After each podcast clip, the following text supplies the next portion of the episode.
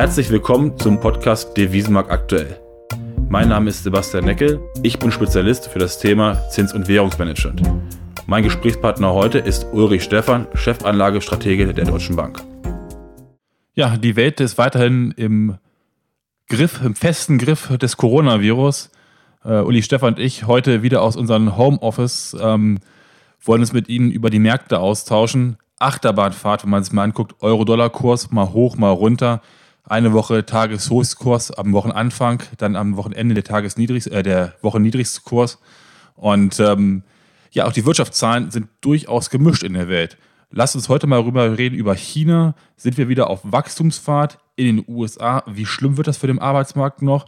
Die Eurozone momentan auch sehr dunkel, was man so sehen kann. Und lass uns trotzdem auch mal gucken, wie wird sich das Leben eigentlich nach dem Ende der Corona-Krise ähm, verändern. Ja, Uli, China. Die ähm, Produktionszahlen sind im März wieder ganz stark gestiegen. Man ist wieder auf Wachstumsfahrt. Ist das jetzt ein kurzfristiger Effekt oder sehen wir jetzt wirklich die, die positive Entwicklung für China? Ja, es kommt natürlich ein bisschen darauf an, wie China auch auf der industriellen Seite dann liefern kann. Ähm, also ob der Rest der Welt denn auch China nach wie vor Waren abnimmt. Da haben wohl die Züge mittlerweile wieder deutlich zugenommen, aber im Schiffsverkehr lahmt es noch ein bisschen, was wohl daran liegt, dass viele Container in westlichen Industriestaaten in den Häfen stehen und nicht weiter transportiert werden. Aber unterm Strich muss man sagen, äh, toi toi toi sieht es im Moment in China ganz okay aus. Die industrielle Produktion geht wieder rauf, die Kapazitäten sind wieder zu 90 Prozent ausgelastet.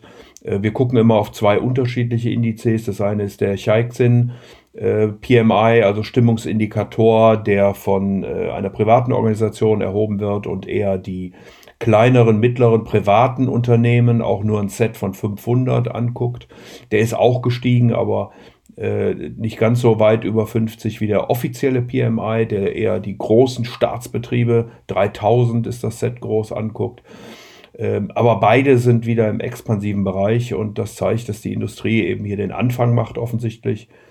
Bei dem Konsum ähm, hinkt es in China noch ein bisschen, wenn man äh, sich anguckt, wie ähm, beispielsweise Shoppingcenter ausgelastet sind, dann ist das im Moment doch eher bei 50 Prozent, weil die Menschen immer noch Sorge haben und dann insbesondere online shoppen. Aber es ist wirklich ein ein Licht am Ende des Horizonts, dass wir, sollten wir auch äh, wie, der, wie der chinesische Weg uns entwickeln, ähm, dann wäre eine Öffnung in den nächsten Wochen möglich und äh, dann sollte sich auch das Leben ganz langsam und graduell wieder erholen. Wir werden sicherlich noch länger Freude äh, an dieser Entwicklung haben, aber ähm, es ist ja schon wichtig, dass wir dann wieder nach vorne sehen können. Weil du sagst, Licht ähm, am Ende des Tunnels, wenn man sich anguckt, die Aktionen der Zentralbank, ähm, der Leitzins äh, wurde nochmal abgesenkt. Ähm, die Mindestreserve für kleinere und mittlere große Banken wurde auch auf 6% runtergesetzt. Man versucht doch wirklich noch weiterhin massiv Kapital in den Markt reinzupumpen. Ja, das ist schon so. Also die ähm, Chinesen unterstützen, äh, wo sie können. Das haben sie ja sehr früh schon getan. Ähm, direkt nach Chinese New Year haben sie fiskalische, aber auch geldpolitische Maßnahmen eingeleitet, äh, die dann äh, natürlich Wirkung gezeigt haben. Die westlichen Industriestaaten haben das ja mittlerweile auch getan, äh, versuchen die Unternehmen zu retten. Da ist man noch nicht so sehr bei Konjunkturprogrammen, die ähm, China möglicherweise diskutiert. Da ist ja auch der große äh, National People's Day ähm, verschoben worden, also der Volkskongress soll jetzt wahrscheinlich irgendwie Ende April, Anfang Mai nachgeholt werden. Es gibt aber noch kein richtiges Datum. Dann kann es sein, dass nochmal echte Konjunkturprogramme kommen am Anfang der Krise, ähnlich wie wir das eben in Deutschland, Europa, in den Vereinigten Staaten sehen, gilt es zuerst mal darum, die Unternehmen zu retten, die Haushalte mit Liquidität auszustatten, damit sie über diesen Shutdown äh, hinwegkommen. Ja, du hast gesagt, die Wirtschaft äh, wird massiv auch von, von den Staaten unterstützt. Auch in den USA ist das der Fall.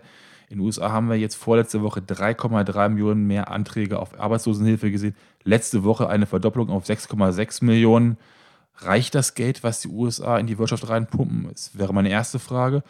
Die zweite wäre, in welche Richtung wird weiterhin die Arbeitslosigkeit laufen in den USA? Und die dritte, welchen Inf äh, Impact hat das denn auf das BIP-Wachstum in diesem Jahr? Ja, also das Wirtschaftswachstum in den USA, fangen wir mal hinten an, wird äh, natürlich schlecht sein in diesem Jahr. Äh, wir erwarten da äh, dicke negative Zahlen, die aber insbesondere durch dieses zweite Quartal ähm, geprägt sein werden. Ähm, insofern äh, wird das eine echte Herausforderung. Der Staat, wie du sagst, unterstützt, tut das ja zum Teil auch mit Helikoptergeld, also will den Haushalten direkt Geld zur Verfügung stellen. Das ist technisch alles gar nicht so einfach. Es haben einige Banken schon angemerkt, dass sie noch nicht so weit sind, ähm, Kredite, Bürgschaften, aber eben auch diese Auszahlungen denn dann wirklich vornehmen zu können. Ähm, und äh, Eile ist geboten, weil durch diesen Shutdown auch in den Vereinigten Staaten ähm, bedingt äh, die Unternehmen schlichtweg Liquidität brauchen, weil ja die Kosten äh, weiterlaufen und sie eben keine Umsätze haben. Äh, zu den Arbeitsmarktdaten, das ist natürlich ein großes Problem für die USA. Wir wissen ja, dass in den Vereinigten Staaten äh, ein Großteil des Bruttoinlandsprodukts auf Konsum beruht. Ähm, und äh, wenn der Arbeitsmarkt dann schlecht läuft, äh, die Löhne bei den, nicht bei den Menschen ankommen, dann wird eben weniger konsumiert. Äh, und das schlägt dann natürlich durch. Und deswegen, wie gesagt, auch diese äh, negativen Zahlen, die wir äh, da erwarten dürfen für 2020. Ähm, die Arbeitsmarktdaten, die wir letzte Woche gesehen haben in den USA, 701.000 abgebaute Jobs, also Jobs, die weggefallen sind, basieren vor allen Dingen darauf, dass nicht geheiert wurde. Also äh, am Anfang der Krise die Unternehmen gesagt haben, na, ich habe vielleicht den ein oder anderen Posten frei, aber ich bin jetzt mal vorsichtig und stelle niemanden neu an. Jetzt müssten dann auch äh, die Entlassenen hinzukommen im April. Äh, dazu sind diese letzten beiden Wochen, die du schon ansprachst, mit den Neuanträgen für Arbeitslose auch nicht wirklich in dem Report drin. Also es steht zu befürchten, dass der Datensatz für den April ausgesprochen miserabel wird in den USA, was die Arbeitslosenzahlen angeht.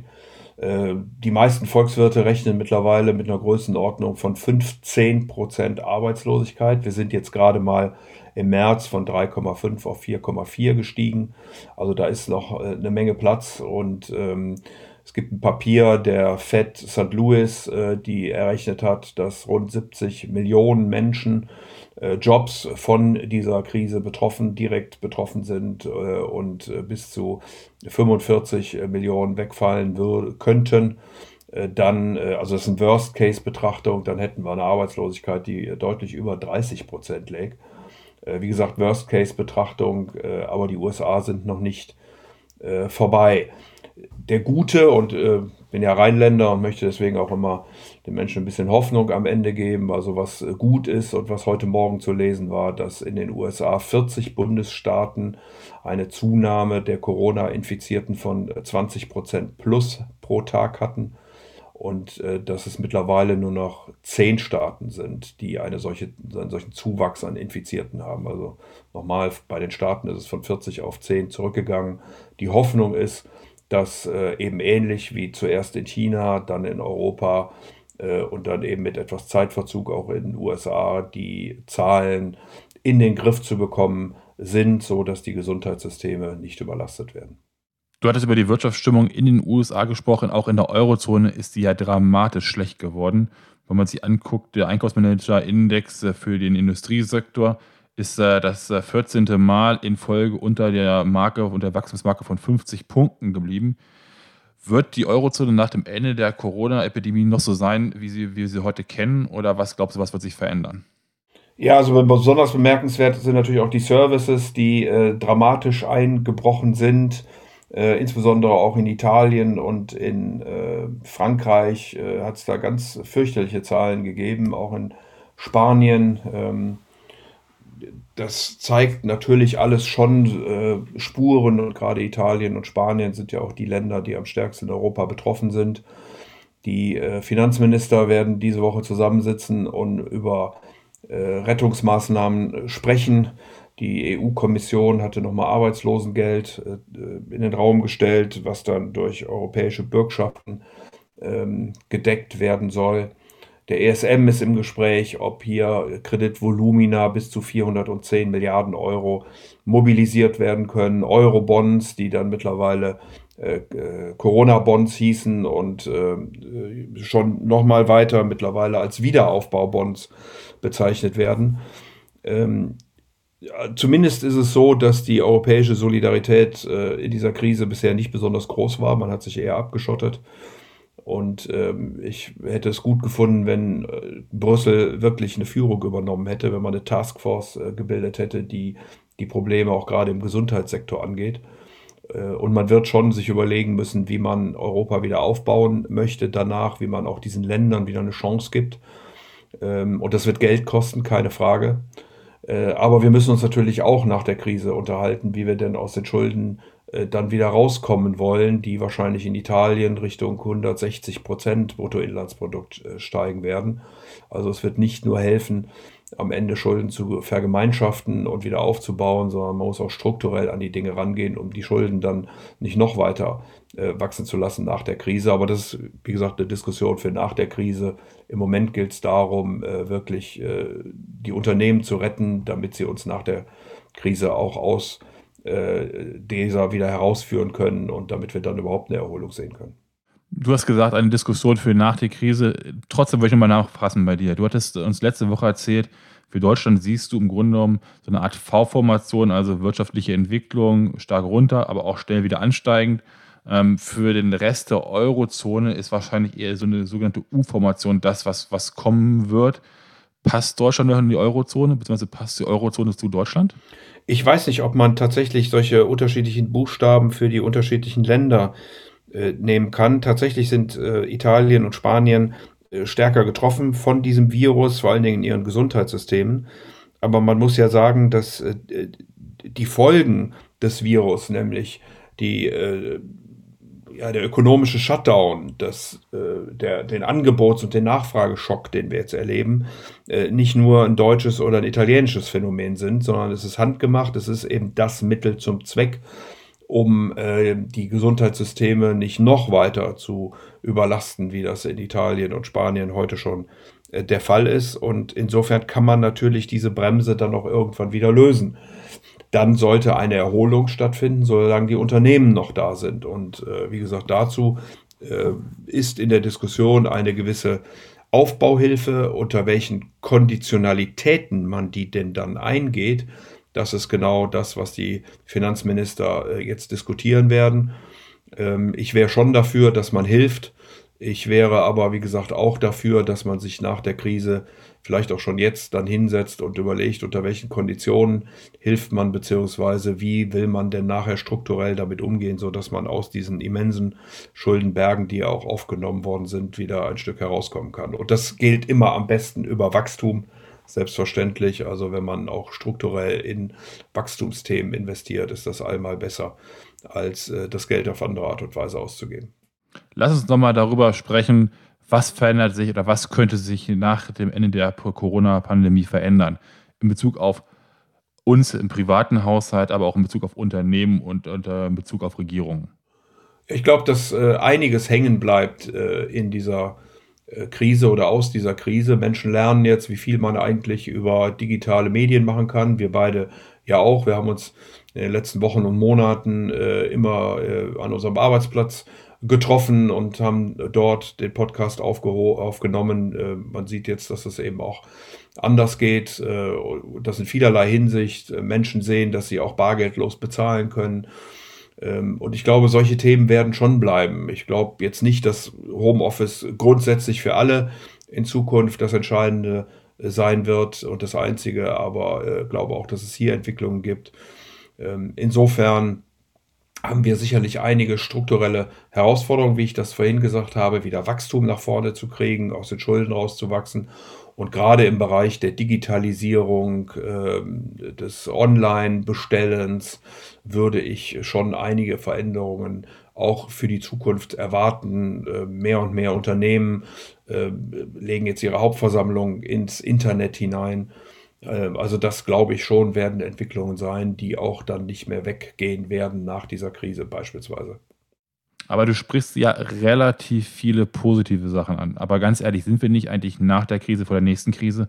Wenn man sich überlegt, ähm, beispielsweise auf privaten Seite, dass die Leute eventuell mehr Ersparnisse aufbauen werden, ne, was sozusagen dann aus dem normalen Betrieb rausgezogen wird, dass eventuell die Plätze zwischen in Restaurants, zwischen den ähm, Tischen weiter auseinandergezogen werden, dass also weniger Leute in ein Restaurant reinpassen, dass die Unternehmen eventuell sagen, wie du es gerade gesagt hast, Digitalisierung ist eine Chance, auf der anderen Seite auch weniger Geschäftsreisen machen.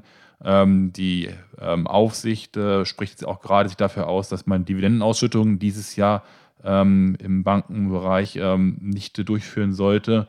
Und auf der anderen Seite die Regierung pumpt natürlich massiv viel Geld rein. Äh, und das Risiko einer Schuldenkrise ist doch nicht wegzudiskutieren. Also kommt nicht eher nach der Krise die nächste Krise wieder?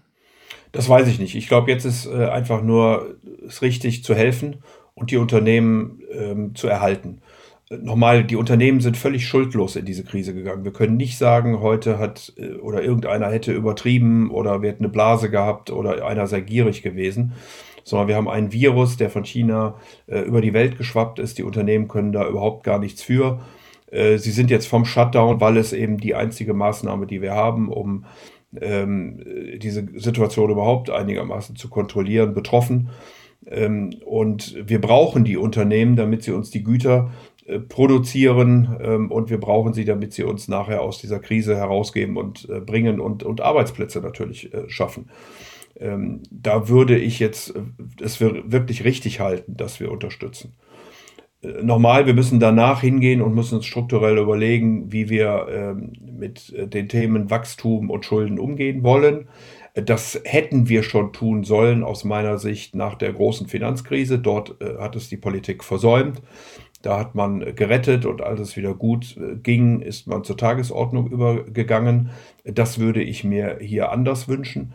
Ich würde mir auch insgesamt, ganz ehrlich gesagt, einen äh, gesellschaftlichen Dialog äh, wünschen, wie man in Zukunft mit solchen Themen umgehen kann, ob man wirklich Freiheitsrechte, Grundrechte der Menschen in der Weise beschränken muss oder ob andere Möglichkeiten, vielleicht auch technische, gangbar sind. Äh, da finde ich, müssen wir eine Diskussion darüber führen. Ähm, es wird sicherlich Änderungen äh, bleiben. Ob die Tische dauerhaft auseinandergestellt werden, äh, weiß ich nicht. Ob wir in Zukunft mehr Menschen mit Mundschutz auch in Europa sehen. In Asien ist das ja schon relativ verbreitet. Weiß ich auch nicht. Das kann sein, muss aber nicht. Ähm, und insofern würde ich jetzt nicht sagen, dass wir einen totalen Wechsel haben. Ich würde auch nicht sagen, dass wir unbedingt in die nächste Krise hineinkommen müssen. Aber wir müssen uns, äh, und da bin ich völlig äh, dabei, nach dieser Krise darüber unterhalten, wie wir mit den Themen umgehen wollen. Äh, ein Problem haben wir im Moment nicht, wenn man sich die Zinsen anguckt. Ein Problem haben wir nicht, wenn man sich die Inflation anguckt. Ähm, deswegen können wir uns das wahrscheinlich leisten, gerade Deutschland. Ähm, aber die Gefahr besteht natürlich, dass sowas äh, zum äh, Modell wird und äh, wir werden ja auch nach Corona die nächste Krise irgendwann bekommen. Äh, will man dann wieder mehr Geld auf den Tisch legen, die Geldpolitik noch expansiver machen, dann stößt man sicherlich irgendwann an Grenzen. Und insofern ähm, äh, nochmal und eindringlich werden wir uns um strukturelle Themen kümmern müssen. Um das nicht so geheimnisvoll zu sagen, was sind immer strukturelle Themen? Die, die eben auf das Potenzialwachstum wirken. Wir müssen uns äh, sehr viel mehr anstrengen in Europa in Richtung Bildung, äh, Forschung und Entwicklung, ähm, innovationsfreudiger werden, auch technikfreundlicher werden. Wir müssen das Umfeld für Investitionen äh, verbessern für die Unternehmen, damit eben dann Arbeitsplätze geschaffen werden. Ähm, da hakt es an der einen oder anderen Stelle, was gut ausgebildete Mitarbeiter angeht, bezahlbaren Strom, Zugang zu Kapital, äh, Genehmigungen, die zu erteilen sind, dann, wenn man ein Vorhaben äh, durchführen möchte. Also das sind die Punkte, die dann wirklich angegangen werden sollten.